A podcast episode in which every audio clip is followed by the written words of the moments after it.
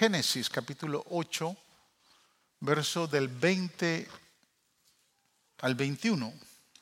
Leo de la nueva versión internacional y hoy vamos a terminar una serie de mensajes que empezamos hace varias semanas atrás acerca de santificando los sentidos. A usted tal vez ya se le olvidó la serie, a mí no se me olvidó.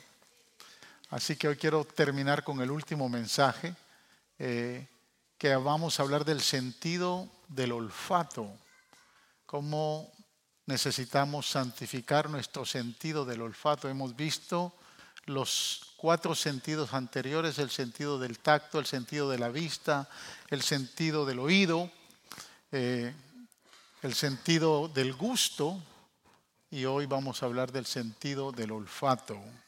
Pero vamos a darle un contexto no de la tierra al cielo, sino de la, del cielo a la tierra. Eh, vamos a ver cómo Dios percibe los olores. ¿Se ha puesto a pensar que Dios huele? ¿Le gusta oler? Y yo no sé si en algún momento usted se ha puesto a pensar, así como cuando usted va a jugar o está trabajando mucho y el desodorante como que no le fue suficiente. Y usted de momento dice, no, no esto no está bien. ¿eh? Necesito un baño. Pues Dios también huele. Dice Génesis 8, versos 20 y 21. Luego Noé construyó un altar al Señor y sobre ese altar ofreció como holocausto animales y aves puros. Cuando el Señor percibió el grato aroma, es decir, cuando el Señor olió el grato aroma, se dijo a sí mismo, aunque las intenciones del ser humano son perversas desde su juventud, esta declaración es bien importante. Nunca más volveré a maldecir la tierra por culpa suya. Tampoco volveré a destruir a todos los seres vivientes como acabo de hacerlo. Wow. Padre, gracias. Gracias por darnos la oportunidad de no solo escuchar esta palabra, sino darnos el privilegio de asimilarla y vivirla. Te pedimos, Señor, que hoy, así como Noé sacrificó, hizo holocausto y fue de aroma, fue de grato aroma ante tu presencia, también todo lo que hacemos sea de grato aroma ante ti. Bendice esta palabra en el corazón de cada uno de tus hijos. Glorifícate, edifícanos, exhórtanos, consuélanos, háblanos en esta mañana, en el nombre de Jesús, porque a ti te daremos siempre toda la honra y toda la gloria, porque tú eres digno. En el nombre de Jesús. Amén. Tome asiento, amado hermano.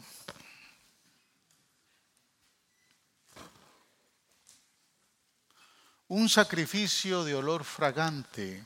Por eso es que el tema es olor santo. Ese es el tema del mensaje en esta mañana. No sé, amado hermano, qué tan importante usted ha visto que es el sentido del olfato para usted. ¿A cuánto les dio el COVID y perdieron el olfato? ¿A cuántos? Ah, bueno, no solo a mí.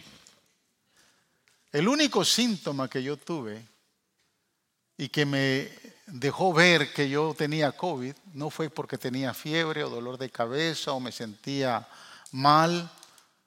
Simplemente fue un domingo que salí de aquí, alguno de ustedes me lo pegó seguramente.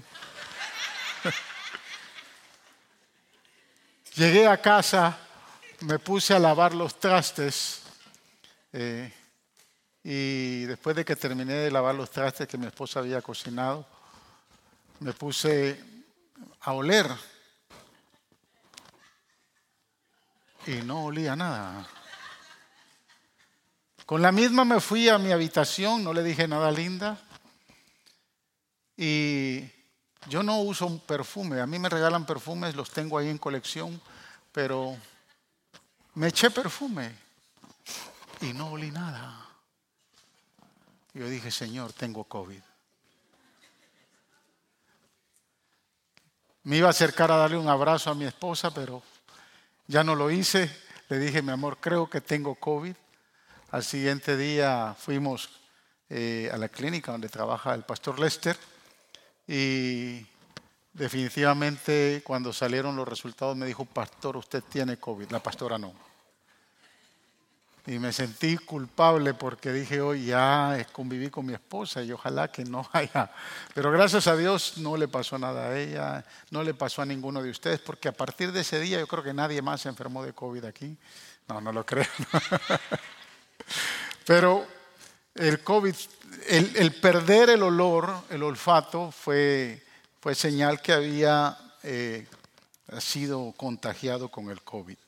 Definitivamente muchos de ustedes eh, sintieron la misma experiencia. A mí por algo providencial al tercer día me volvió el olfato.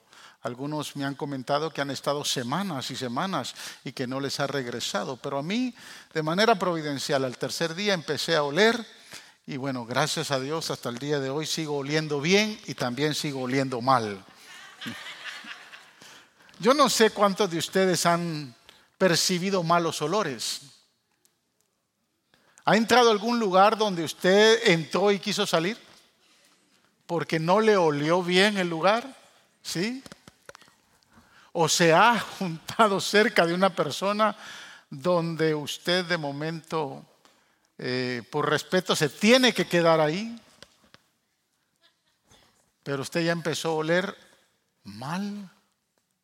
O se ha sentado en el asiento de un avión y de momento se sentó alguien que llevaba semanas sin bañarse. Y usted dice, el vuelo son cuatro horas. ¿Por qué, Señor, me estás castigando tanto? Los malos olores afectan, hermano. Como también las fragancias dulces, las aromas eh, agradables son de de, olor fragante a nosotros. Un perfume que usted use, que le guste eh, usar siempre, usted lo va a usar porque usted quiere oler bien. Usted quiere que la gente lo huela bien. Y entonces compra un perfume caro, compra un perfume que lo va a hacer sentir bien a usted. Nunca se eche perfume sin bañarse. Le va a ayudar por unos minutos, pero no le, va, no le asegura y no le garantiza un olor fragante siempre. Definitivamente los olores pueden ser de distracción, pueden ser de desesperación, como pueden ser agradables. Y aquí vemos nosotros a Noé saliendo del arca y lo primero que hace cuando sale del arca es sacrificar animales. La Biblia no estipula cuántos animales sacrificó. Pero lo que sí puntualiza bien la escritura es que el Señor tomó cuidado de oler el sacrificio. Fíjese que ni siquiera en los sacrificios que Abraham hizo delante del Señor, o aún cuando Adán aprendió a sacrificar, la Biblia no enseña que Dios olió esos sacrificios, de seguro lo hizo, pero muy particularmente Dios huele el sacrificio de Noé. Y dice la palabra que el Señor olió con agrado, percibió el grato aroma del sacrificio ofrecido por Noé. Ahora, yo no sé cuántos han visto a un animal o han sacrificado a algún animal. Hermanas, tal vez usted de momento eh, cuando estaba en su país, quiso hacerse un buen caldo de gallina y le torció el pescuezo a la gallina, le cortó eh, eh, el pescuezo y brotó sangre. Si usted deja la sangre ahí por un tiempo, esa sangre va a oler mal. O sea, sacrificar un animal no realmente uno puede percibir un buen olor. Un animal sacrificado va a traer mal olor. La sangre trae mal olor. Un animal muerto que se quema produce un mal olor. Entonces, ¿desde dónde dice la escritura que Noé, al sacrificar un animal o al sacrificar varios animales, a Dios le pareció y le subió como un perfume agradable? O sea, ¿qué es lo que la escritura nos está enseñando? Porque la Biblia dice en el verso 21, cuando el Señor percibió el grato aroma, se dijo a sí mismo, aunque las intenciones del ser humano son perversas desde su juventud, nunca más volveré a maldecir la tierra por culpa suya. Es decir, que Adán, eh, perdón, Noé estaba saliendo del arca sacrificando animales porque toda la raza humana existente en ese momento había sido exterminada.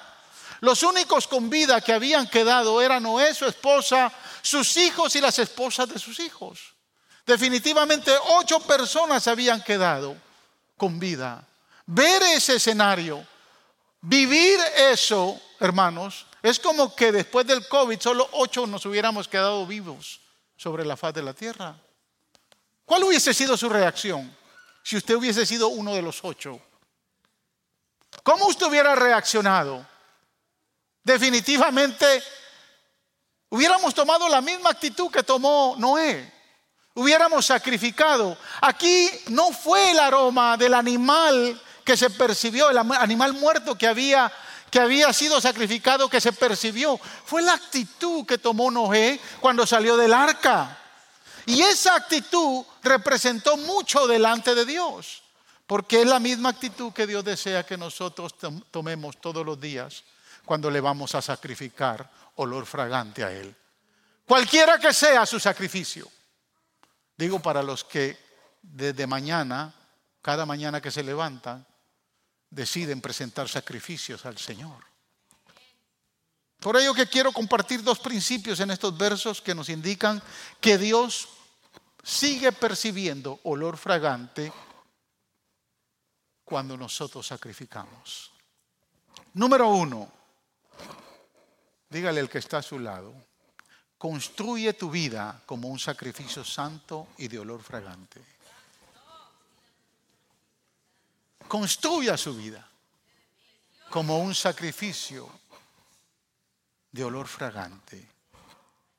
Es interesante porque cuando sale Noé del arca, lo primero que hace es reconocer el favor de Dios sobre su vida, pero no sobre él, sobre sus hijos, sobre su esposa. Son los únicos que han quedado con vida y construye un altar ofreciendo al holocaustos.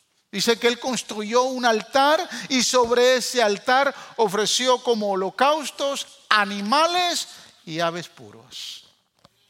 El holocausto, hermanos, ya se había enseñado desde Noé, o perdón, desde Adán.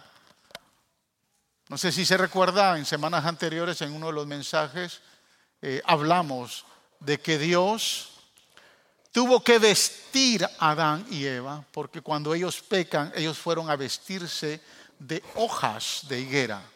Y las hojas de higuera no fueron suficientes para cubrir su maldad, su pecado. Y Dios tiene que cubrir el pecado de ellos enseñándoles a sacrificar un animal y de ese animal hace pieles y los cubre. Y desde ese momento Dios empezó a enseñarle a través de Adán a toda la raza humana que para poder ser aceptados en su presencia, había que sacrificar animales. Noé sabía eso y lo primero que hace en gratitud a la fidelidad, al amor, a la providencia, a todo lo que Dios es por nosotros, lo primero que Él hace es que sale y toma varios animales y varias aves y las sacrifica. Construye un altar y los pone en el altar. Esta ofrenda, este holocausto de ofrenda dedicada a Dios, lo que ofrecía, ofrecía una actitud de gratitud se ponía en el altar, se, quemaba en su totalidad, convirtiéndola en humo que subía a la presencia del Señor. No era el humo agradable, era la actitud que se tomaba o con qué actitud se hacía el sacrificio. Esta ofrenda indicaba el reconocimiento del favor de Dios, de la misericordia de Dios, de la providencia de Dios. Cuánto Dios en nosotros ha sido amoroso, bondadoso, misericordioso. Cuántos hemos recibido la providencia de Dios continuamente. Así como Noé, nosotros también todos los días tenemos por qué agradecerle, por qué presentar sacrificio de ofrenda. Fíjese lo que dice Levítico capítulo 1, versos del 10 al 13. El capítulo, el, todo el libro, perdón, de, Levítico es un libro que habla acerca de los sacrificios, de las ofrendas. Pero desde el capítulo 1, los versos del 10 al 13, habla de lo que Dios le ordenó a Aarón. Escuche, dice, si alguien ofrece un holocausto de ganado o vino, sean corderos o cabras, deberá presentar un macho sin defecto. Lo degollará ante el Señor en el costado norte del altar y los hijos de Aarón, los sacerdotes, derramarán la sangre alrededor del altar. ¿Se puede imaginar lo que es el sacrificio? Lo que estaban acostumbrados los del Antiguo Testamento a sacrificar. Dice el verso 12, luego le cortará, lo cortará en trozos los cuales el sacerdote acomodará sobre la leña encendida del altar, junto con la cabeza y el cebo. Las entrañas y las patas se lavarán con agua, y el sacerdote lo tomará todo y lo quemará en el altar. La última expresión dice, o la última frase dice, es un, un holocausto, una ofrenda presentada por fuego de aroma grato al Señor. Wow. Yo me imagino cortando, descuartizando un animal. ¿Se puede poner usted en ese lugar? Poner un altar. Que usted, ¿qué tal si lo intenta con el perrito de su casa? Pastor, es un criminal, ¿no? Yo lo que quiero es que usted entienda la ordenanza del sacrificio, lo que Noé está haciendo. Ahora fíjese, la palabra aroma que aparece aquí se traduce como perfume, como fragancia, como esencia o sensación de un buen olor. Quiero que me escuche. El diluvio no tuvo la capacidad de hacerle frente a la depravación de la raza humana. Es decir, el diluvio no limpió el pecado. Las aguas no pudieron limpiar la impiedad, la iniquidad que estaba en el corazón del hombre. La fragancia del sacrificio de Noé, el olor fragante que subió a la presencia del Señor, dominó la peste del pecado. Se hizo una ofrenda quemada e hizo toda la diferencia. Por eso es que Dios dice, desde ahora en adelante, aunque haya maldad, aunque reconozco que hay maldad en el corazón del hombre, yo ya no lo voy a exterminar. Porque no fue el animal, fue la actitud de Noé que al presentar el sacrificio pudo entonces vencer la peste del pecado. Porque el pecado apesta, hermanos. El pecado espiritualmente huele mal. Tiene mal olor. Por eso es que parte de nuestra santificación es apartarnos del pecado, porque solo apartado del pecado vamos a oler bien. Porque la sangre de Jesús nos ha limpiado de toda inmundicia. Escuche, cada sacrificio del Antiguo Testamento apuntaba y sigue apuntando y habla de Jesús. El sacrificio supremo, el Cordero de Dios inmolado en la cruz por el pecado del mundo, representaba todos los sacrificios que se hicieron hasta ese momento. Pero es impresionante cuando escuchamos las palabras del apóstol Pablo cuando le dice a los Efesios en el capítulo 5, versos 1 y 2. Observe lo que dice. Por tanto, imiten a Dios. Es decir, lo que Pablo está diciendo es sean santos.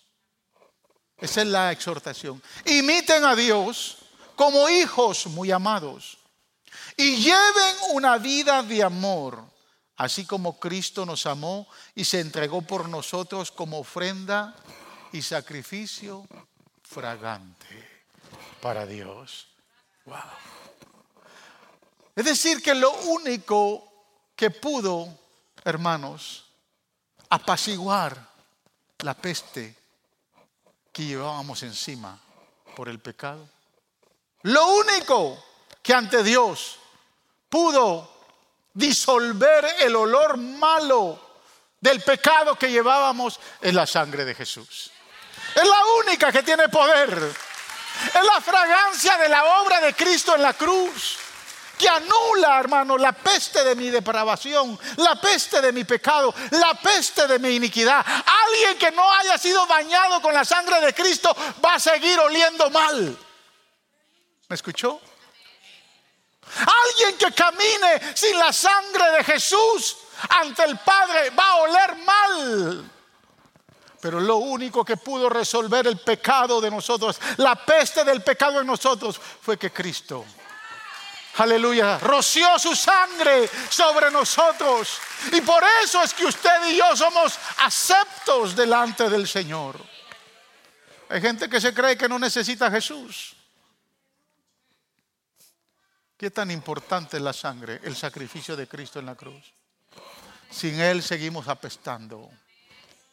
Y tal vez la gente lo pueda oler bien, pero desde el cielo se percibe un mal olor. Fue el sacrificio lo que hizo que Dios dijera, no volveré a herir a todo ser viviente. Hermanos, no es lo que hagan los gobiernos y los sistemas de este mundo que van a resolver el problema de la humanidad, del pecado de la humanidad. Es el aroma de la cruz. Es el aroma de la sangre de Cristo rociada que tiene poder ante el Padre. Por eso es que el escritor a los hebreos dice que si nosotros rechazamos la sangre de Jesús, ya no tenemos más oportunidad. Yo quiero que ustedes, que todos entendamos que sin la sangre de Jesús, nosotros vamos a pestar. Que es la sangre la que ha resuelto nuestro problema ante el Padre porque no fue cualquier sangre que se derramó en la cruz.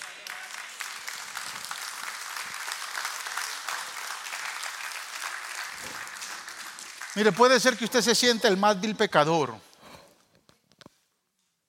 Puede ser que usted conozca al delincuente más severo que puede existir. Pero el sacrificio de Cristo en la vida de esa persona, después de un genuino arrepentimiento, va a dar un olor fragante ante la presencia del Padre. Por eso es que nosotros adoramos a Jesús. ¿Puede oler a su hermano que está a su lado? Dígale, hueles a la sangre de Jesús.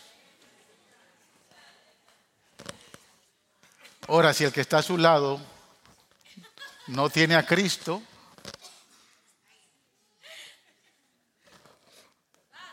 las cosas andan mal. Mire, puede ser que usted se sienta que lo ha arruinado todo, pero si su vida se torna en un sacrificio vivo ante el Padre, la sangre de Jesús le va a dar un buen olor.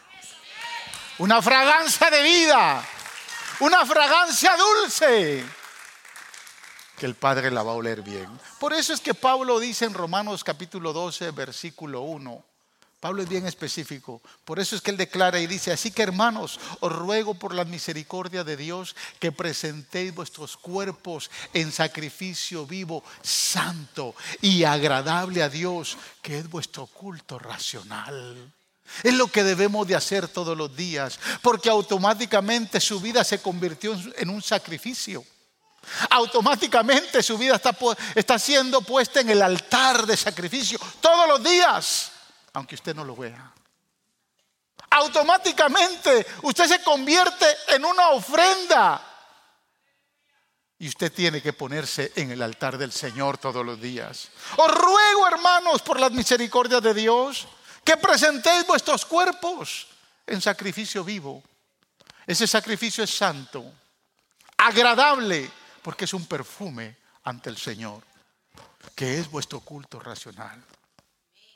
Escúcheme, hermanos. Dios sabe que todavía nuestras imaginaciones son malas. Que usted y yo todavía pensamos mal. ¿Sabe ni con cuántos malos pensamientos se levantó usted esta mañana? Y usted también, pastor. Si aquí todos entramos en la colada. Dios sabe que nuestras intenciones e imaginaciones son malas. Continuamente. Pero Él todavía no encuentra un aroma agradable cuando Él huele la sangre de Cristo en su vida.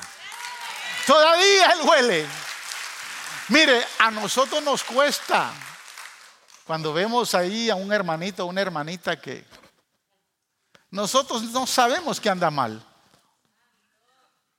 ¿Verdad que sí? Nos cuesta.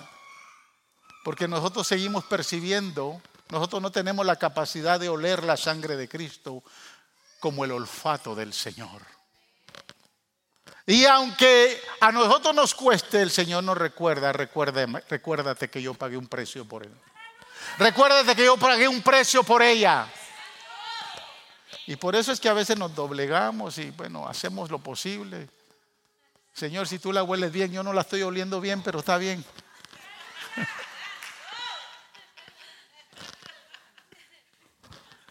Por lo tanto, voy al segundo principio. No tenga temor de sacrificar cualquier cosa, lo que sea.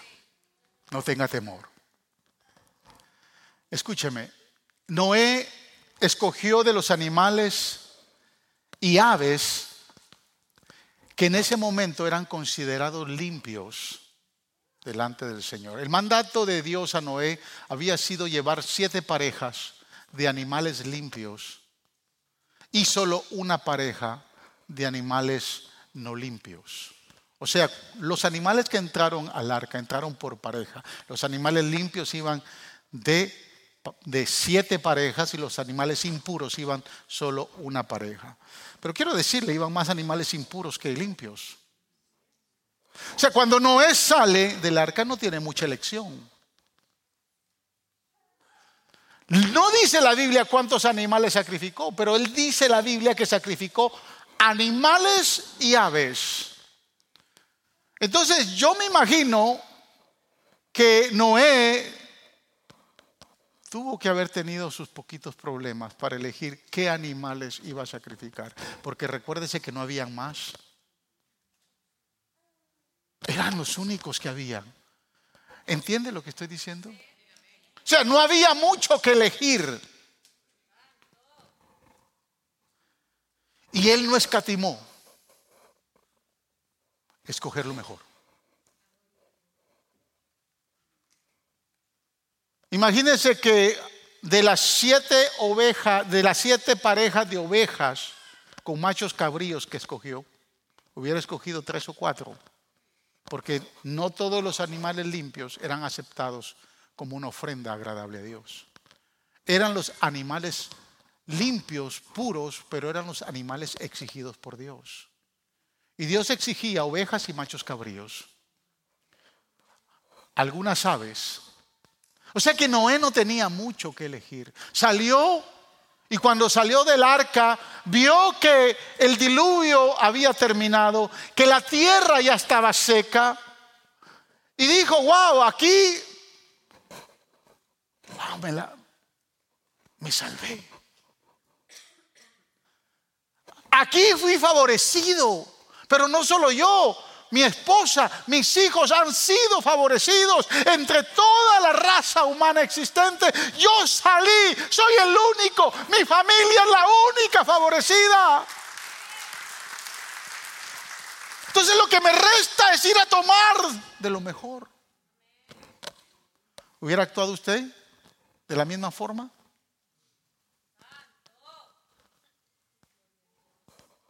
¿Hubiéramos tomado de lo mejor? sin escatimar. Lo cierto es que muchas veces nosotros estamos así. Señor, tú me has favorecido. Me has bendecido tanto. Has derramado tu gracia, tu misericordia, tu favor divino, tu providencia. Has derramado sobre mí, sobre mi esposa, sobre mis hijos. Cada vez que yo oro continuamente en las mañanas, le doy gracias a Dios porque sabe cuántas, cuántas veces Dios no ha guardado y le ha dado vida a mi esposa, me ha dado vida a mí, tiene con vida a mis hijos y los tiene en bendición. Cada mañana yo levanto un sacrificio y le digo, Señor, gracias. Gracias.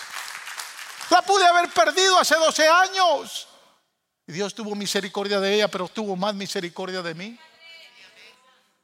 Una vez dije esto. Y Dios yo creo que tuvo más misericordia de mí. Porque si hubiera partido, yo me hubiera quedado llegando a mis 50 años. Es bien probable que tal vez hubiera hubiera nuevamente hecho mi vida. El problema es que uno es tan vulnerable que puede cometer tantos errores. ¿Sabe cuántos pastores amigos conozco que han cometido errores después de haberse quedado viudos y han hecho una mala elección? ¿Sabe cuántas esposas que se han quedado viudas han sido muy vulnerables y han cometido graves errores al tomar una mala decisión? Cuando yo pienso en esto, yo le doy gracias al Señor porque la tengo, aunque a veces es brava, pero la tengo ahí. Gloria a Dios por ella. No sé si me entiende lo que le... Dele gloria a Dios por la esposa que tiene a su lado. Dele gloria a Dios por el esposo que Dios le ha favorecido. Es una bendición, hermanos que el mundo se haya exterminado y solo yo, mi esposa y mis tres hijos hayan sido favorecidos. Qué bueno que el Señor se llevó a la suegra y no la permitió en el arca. No hubo espacio para los suegros en el arca.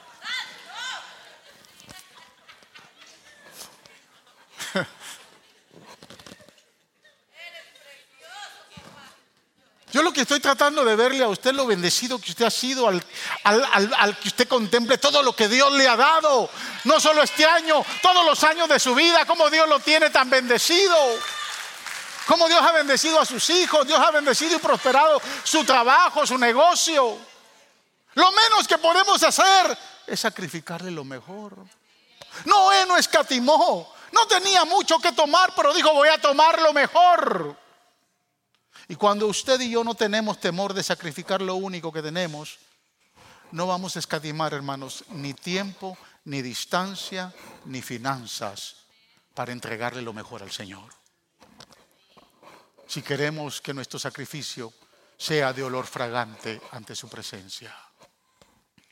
Lo que usted y yo tenemos que hacer es asegurarnos que lo que vayamos a sacrificar, ya sea porque usted va a sacrificar tiempo para el Señor, ya sea porque usted va a sacrificar, hermanos, sus finanzas.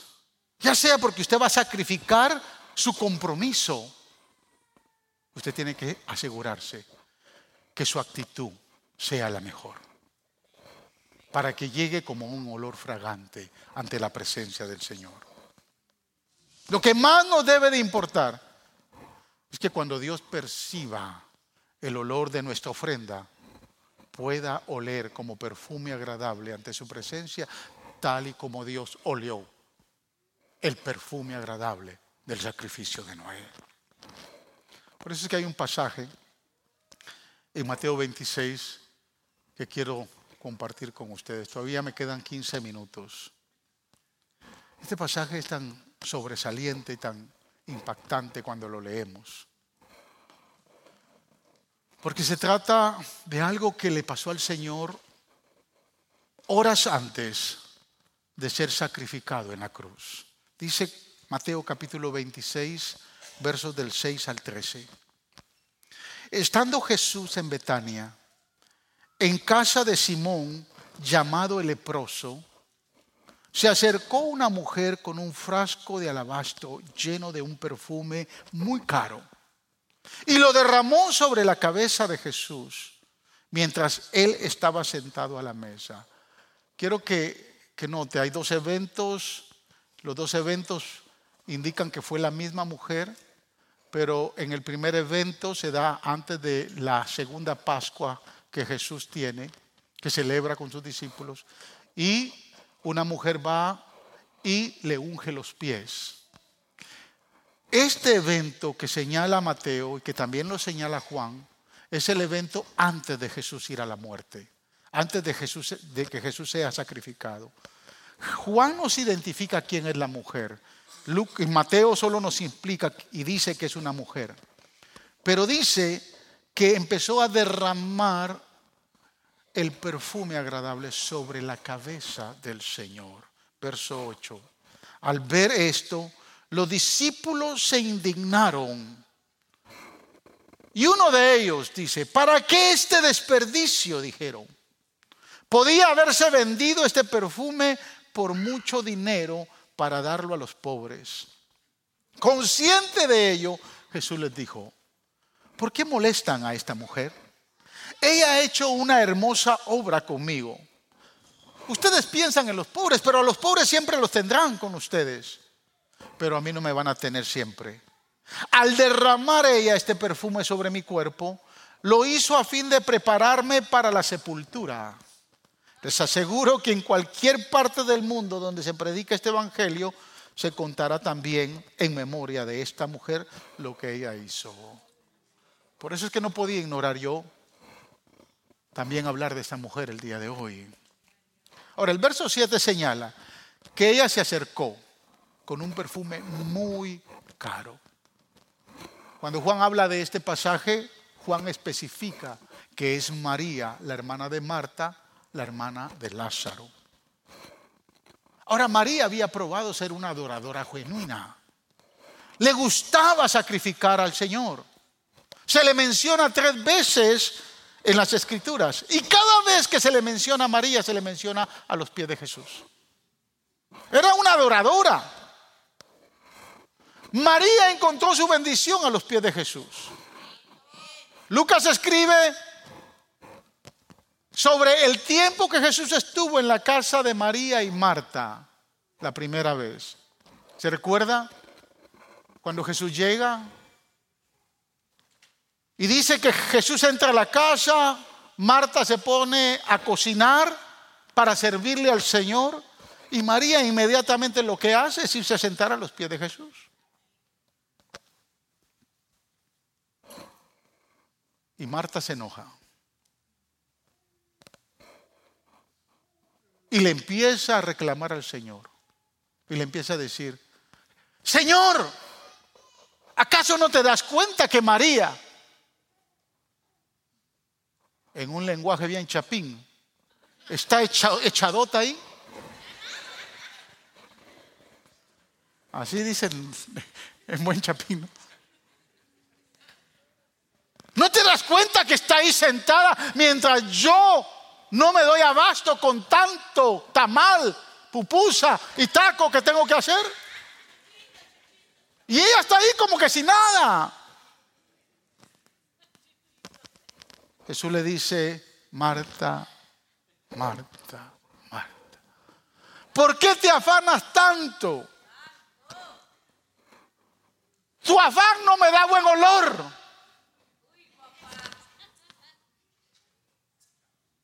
Ella escogió la mejor parte. Por eso es que está ahí. Escucha hermanos, María llevó su carga a los pies de Jesús. Juan escribe que cuando Lázaro murió, María va al encuentro de Jesús. No es Marta, Marta va después. La primera que sale al encuentro de Jesús es María y se puesto a los pies.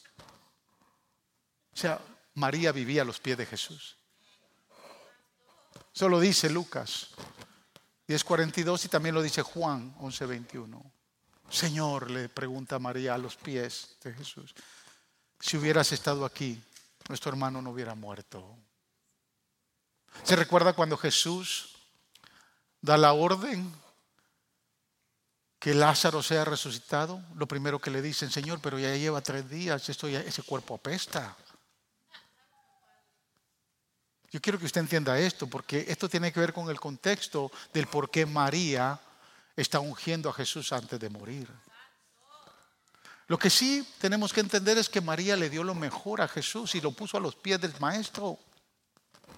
Juan describe que después de que María ungió a Jesús con ese perfume agradable, le secó los pies con el cabello. Usó su cabello para secarle los pies a Jesús. También Juan nos dice que el ungüento dentro de la caja de alabastro valía 300 denarios. Lo especifica Juan capítulo 12, verso 3. Ese perfume valía 300 denarios. No son 300 dólares, hermanos. Ni menos 300 quexales. Son 300 denarios. El equivalente a casi 60 mil dólares. Un denario era el equivalente a un día de trabajo. Y si una persona gana 200 dólares diarios hoy como equivalente, multiplique 300 por 200, son 60 mil dólares. Eso es lo que valía aproximadamente. Aún si un jornalero gana 100 dólares diarios, serían 30 mil. O si gana 150, serían 45 mil. Aún 30 mil, ¿no cree que es un perfume muy caro? Por eso es que Mateo dice que era un perfume muy caro. ¿Qué hacía María con un perfume tan caro? Ni usted ni yo tenemos un perfume tan caro. O, tal vez sí, no sé. El perfume, más caro que yo me he puesto, que me lo han regalado, porque yo tengo la mala curiosidad, hermanos. Es un mal hábito. A mí me regalan algo y yo chequeo cuánto vale.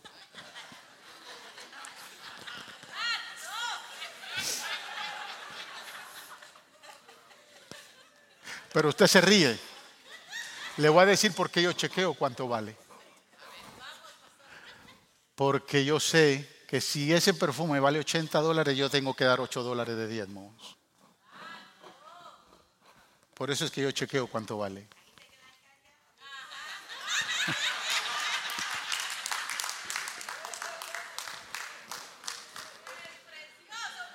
Yo no me voy a quedar con lo que me regalaron sin darle al Señor lo que le pertenece. Pero a la misma vez, si el que me lo regaló fue Chipe, yo también voy a decir, wow, qué tan Chipe fue el hermano, ¿no?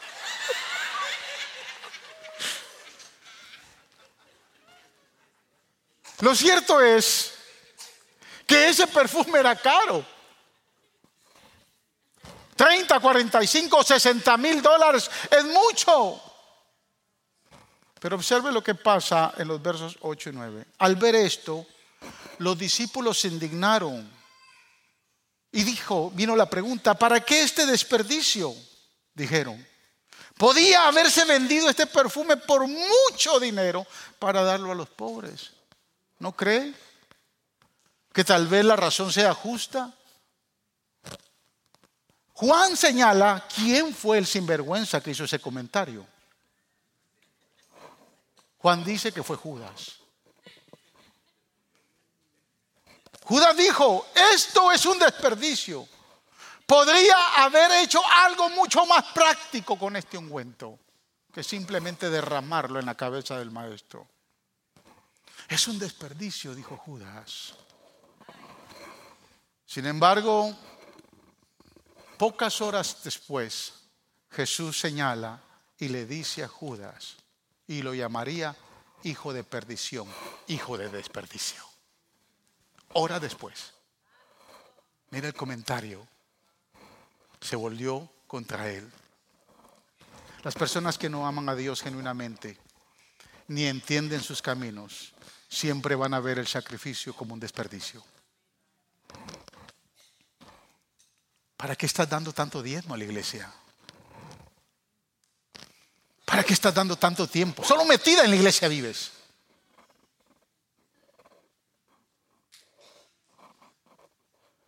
Todos aquellos que no entienden lo que es sacrificar con amor a Dios, van a ver que lo que damos al Señor va a ser un desperdicio. Algunos piensan que sacrificar su tiempo, sus dones, sus habilidades, sus diezmos o sus ofrendas son un desperdicio. ¿Para qué darle más a la iglesia si ya tiene suficiente?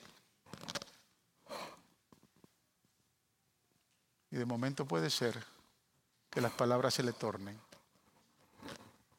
y que también nos diga a nosotros el Señor, también tú eres un hijo de desperdicio.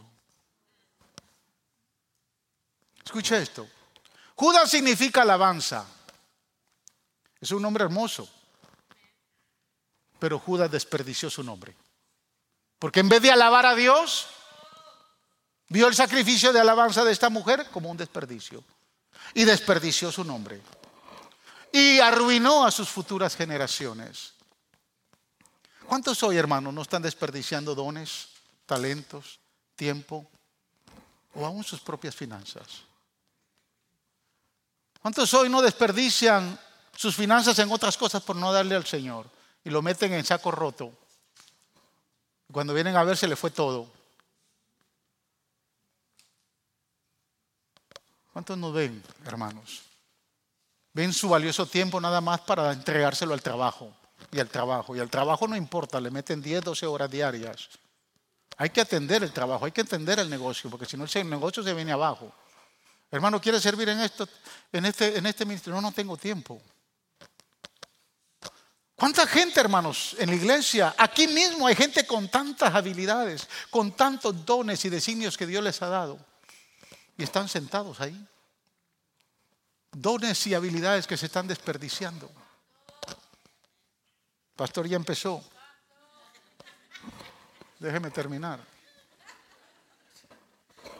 Quiero preguntarles, ¿cuántos padres hoy nombrarían a sus hijos Judas? ¿Hay alguno que se llame Judas aquí? Nadie. Nadie le pone Judas a un hijo. Judas Iscariote. Se llamaba Judas Iscariote porque venía del pueblo de Cariot. Judas de Cariot. Y escúchame hermanos, fue el único de todos los discípulos de la región del sur de Israel, la región más rica y educada del país. Era el único. Era el más educado, era el más académico. Todos los demás eran pescadores. Cuando se llegó el momento de elegir quién era el tesorero, hay que dárselo al que está preparado.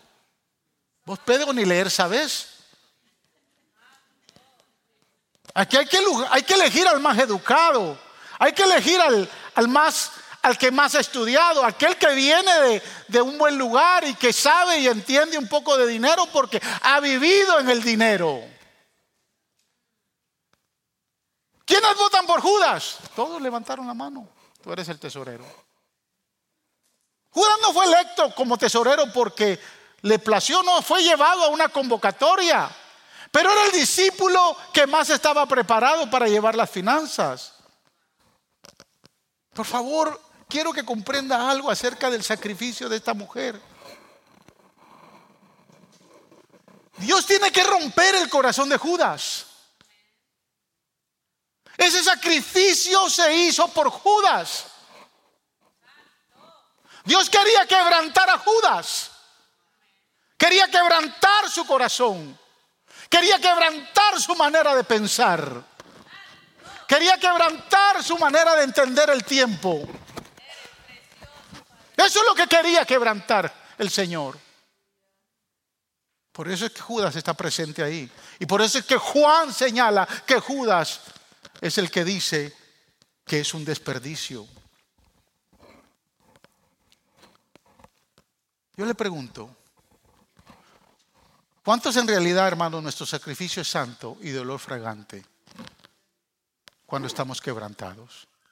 A veces las cosas nos pasan, las cosas suceden simplemente porque Dios nos quiere quebrantar. Ese quebrantamiento de finanzas no llegó solo por llegar. Dios quería quebrantar no solo sus finanzas, quería quebrantar su corazón. Esa enfermedad no solo llegó por querer llegar. Dios quería quebrantar algo en su ser. Ese problema en el hogar no llegó solo por llegar. Dios quiere quebrantar ese matrimonio, porque los verdaderos sacrificios de olor fragante se dan en el quebrantamiento. Se dan en ese momento. Se dan cuando ya no tenemos fuerzas y nos tenemos que humillar ante el Señor.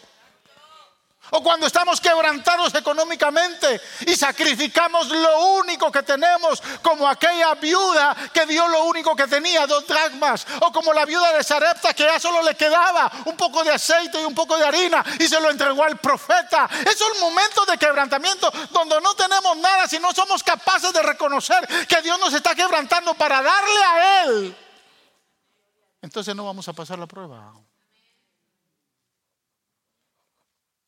Hace 17 años nosotros llegamos a este país, a esta ciudad, perdón. Veníamos de Nueva York. Invertimos todo lo que teníamos en la obra. Dios nos había bendecido con, con la venta de nuestra casa. Dios nos había permitido comprar dos, dos casas donde vivimos y una casa de inversión que todavía la tenemos. Y el dinero que nos sobró todo lo invertimos en la obra. Yo hice un pacto con el Señor. Y le dije, Señor, yo voy a trabajar por ti. Y voy a usar este dinero para invertirlo en la obra. Pero ¿cuántos creen, cuántos saben que el dinero se acaba? ¿Verdad que sí? Llegó un momento que se acabó. Paro de luz empezaba, yo no tenía ni siquiera un salario, ni siquiera una ofrenda. ¿Sabe de qué vivía? Yo enseñaba en tres institutos bíblicos. Y por pura gracia y misericordia de Dios me invitaban a predicar muchas veces. Y yo aprovechaba porque por cada clase que yo enseñaba me daban una ofrenda de 60 dólares al mes. Enseñaba tres clases, eran 160, 180 dólares al mes. Ese era mi ingreso.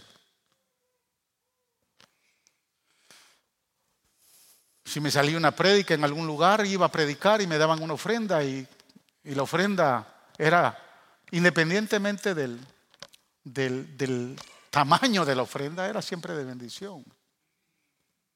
Pero llegó un tiempo de mucho quebrantamiento. Recuerdo un mes que lo único que tenía eran esos 180 dólares para el mes.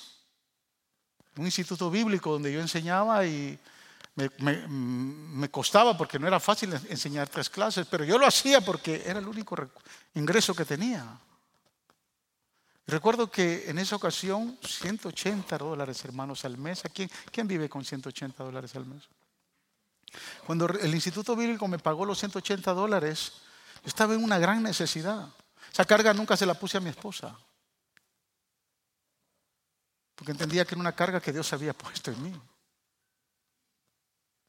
Ya había empezado Faro de Luz. Y recuerdo que tuve la opción, Señor, tengo que resolver algunos casos, unas, algunas cuentas. Tengo que comprar comida. Pero bueno, hay 180. Eso había sido un viernes que me había dado el Instituto Bíblico y el domingo había que dar el diezmo. Y dije, no, Señor, no voy a dejar de diezmar. Y puse en el sobre de diezmo 20 dólares. ¿Cuánto me quedaban? 160. No sé cómo hicimos para vivir con 160 esa semana que resolvió el problema de la comida, pero no de los otros gastos. El viernes siguiente me habían invitado a una conferencia, a una conferencia de matrimonios. Yo no tenía ni un centavo, hermano, ni siquiera para la gasolina. Y bueno, había que usar la tarjeta de crédito. Le metía la tarjeta de crédito, había que cumplir con esa iglesia. Cuando llegué a la iglesia, porque era uno de los estudiantes, una pareja de estudiantes que tenía el instituto bíblico, ellos eran pastores y me invitaron. Yo no sabía qué tan grande o pequeña era la iglesia. Cuando yo llegué, hermanos, lo que vi fueron ocho parejas. ¿Y sabe qué me pasó en la mente? Aquí no va a haber ni ofrenda. Usted hubiera pensado igual. Y la conferencia era viernes y sábado. Era doble ida. Dije, Señor, bueno, yo estoy para servirte, pero, pero sí estaba en el corazón ahí que esperanzado de que tal vez dieran algo, pero cuando veo la iglesia realmente no era mucho. Lo cierto es que fue el viernes, fue el sábado, tenían un almuerzo, después del almuerzo, el pastor vino conmigo y me dijo, eh, pastor, eh, aquí entre todos colectamos una ofrenda para, la verdad, para bendecirlo, porque eh, realmente fue de mucha bendición. Me dio un sobre y no sé si alguna vez le han dado un, sobre de ofrenda. Usted aprende a medir.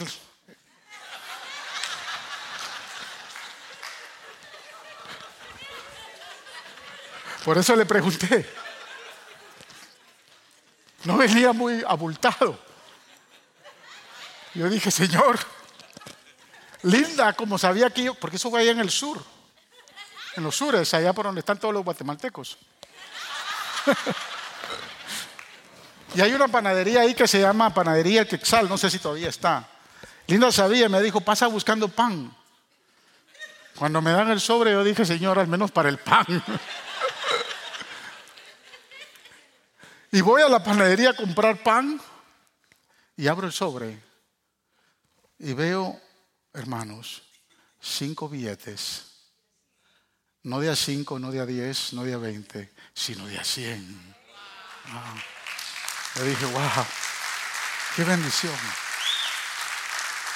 Es en el quebrantamiento, cuando no tenemos nada, y que aprendemos a darle a Él, que esa ofrenda va a llegar de olor fragante. Y Dios se va a encargar del resto. Es en el quebrantamiento del dolor, de la prueba, de la aflicción. Como lo hizo aquella mujer. Lo único que tenía era ese perfume. Lo puso a los pies del maestro. No le importó qué tan caro era. A María le costó el perfume 60 mil dólares. ¿Cuánto nos cuesta a nosotros lo que hoy sacrificamos al Señor, hermano?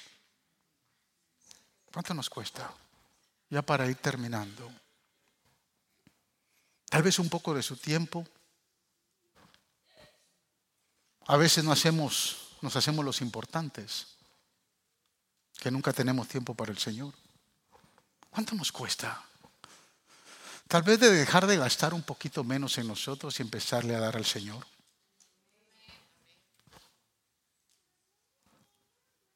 Y no se preocupe, siempre habrá un Judas que haga sus comentarios para no sacrificar tiempo ni dinero.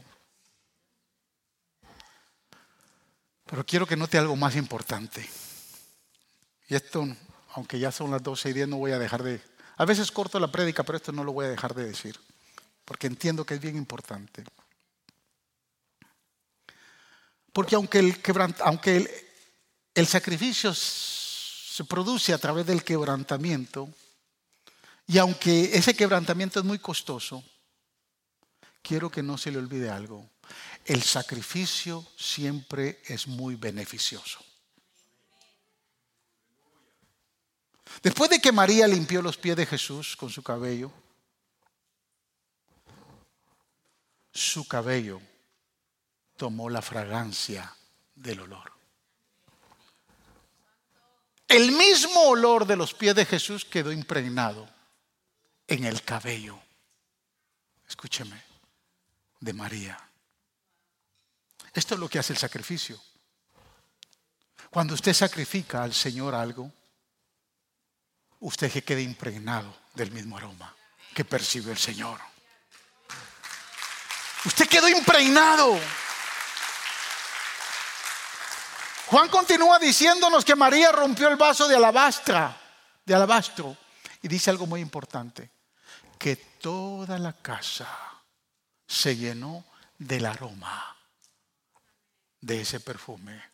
Juan 12.3 dice, María tomó entonces como medio litro de nardo puro, que era un perfume muy caro, y lo derramó sobre los pies de Jesús, sacándoselos, secándoselos luego con sus cabellos. Y la casa se llenó de la fragancia del perfume. Le pregunto, hermanos, ¿qué olor tiene su casa? ¿Qué tanto huele su casa? encuentra tal vez que hay un mal olor en el aire, hay tensión en el aire. apesta a pleito y a contienda? ¿Siente que su matrimonio no tiene un olor santo y agradable al Señor?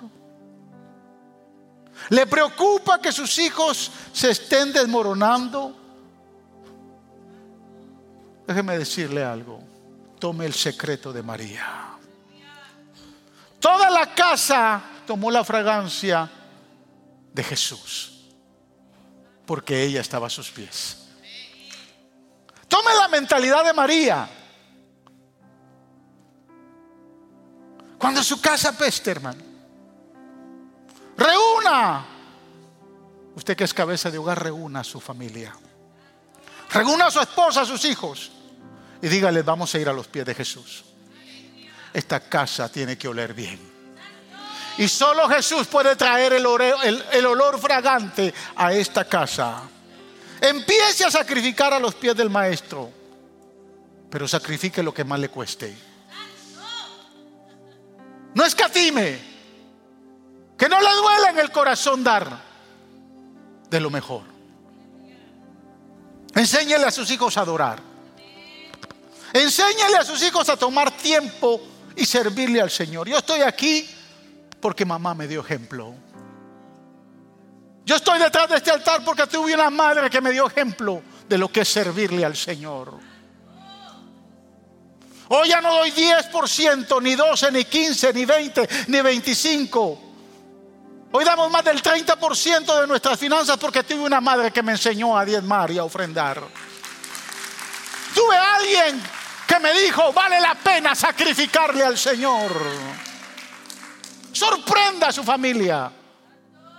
Sorprenda a sus hijos. Y usted se va a quedar sorprendido como el aroma del Señor va a impregnar toda su casa. Porque el aroma del Señor es dulce, es agradable. El aroma del Señor trae paz, trae bendición. Usted no necesita hacer mucho. Olvídese del Lysol. Use la fragancia de Jesús.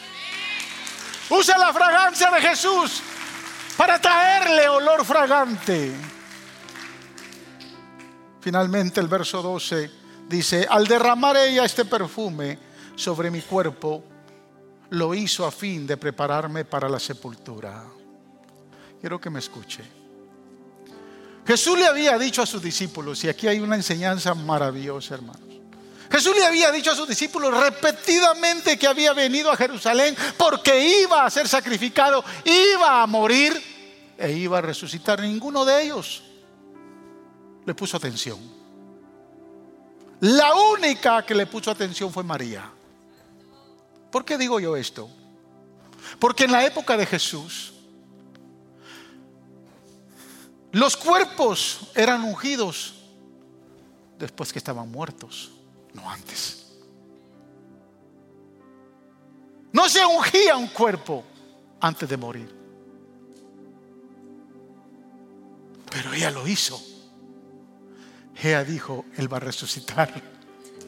Él va a morir, pero Él va a resucitar. Yo lo tengo que ungir ahora.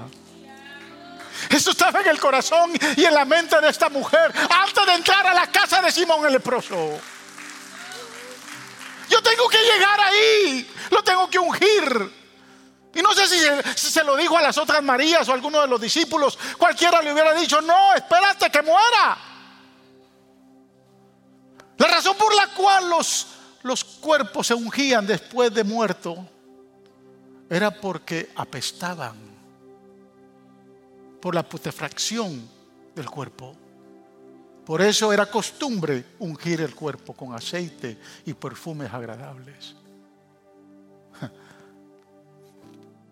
Ella sabía lo que el salmista David había declarado, que su cuerpo, el cuerpo de Jesús, no miraría corrupción no miraría putrefacción. Él no va a necesitar ser ungido porque su cuerpo no se va a corromper. Por eso es que lo quiero ungir antes. Por eso es que quiero entregarle antes todo. Cuando estamos a los pies de Jesús, estas revelaciones vienen. Esta mujer no sabía la escritura. ¿Dónde lo aprendió? Lo aprendió a los pies de Jesús. Hay una conexión íntima en la revelación y el sacrificio. Cuando usted sacrifica su alabanza, cuando usted sacrifica su tiempo, cuando usted se entrega, hay un olor fragante. Y entonces el Señor va a empezar a revelarle y a revelarle lo que necesita su familia, lo que necesitan sus hijos, lo que necesita su hogar, lo que necesita su negocio, lo que necesita su trabajo. Usted quiere una revelación para su vida, póngase a los pies, sacrifique a los pies del Maestro y hágalo con devoción.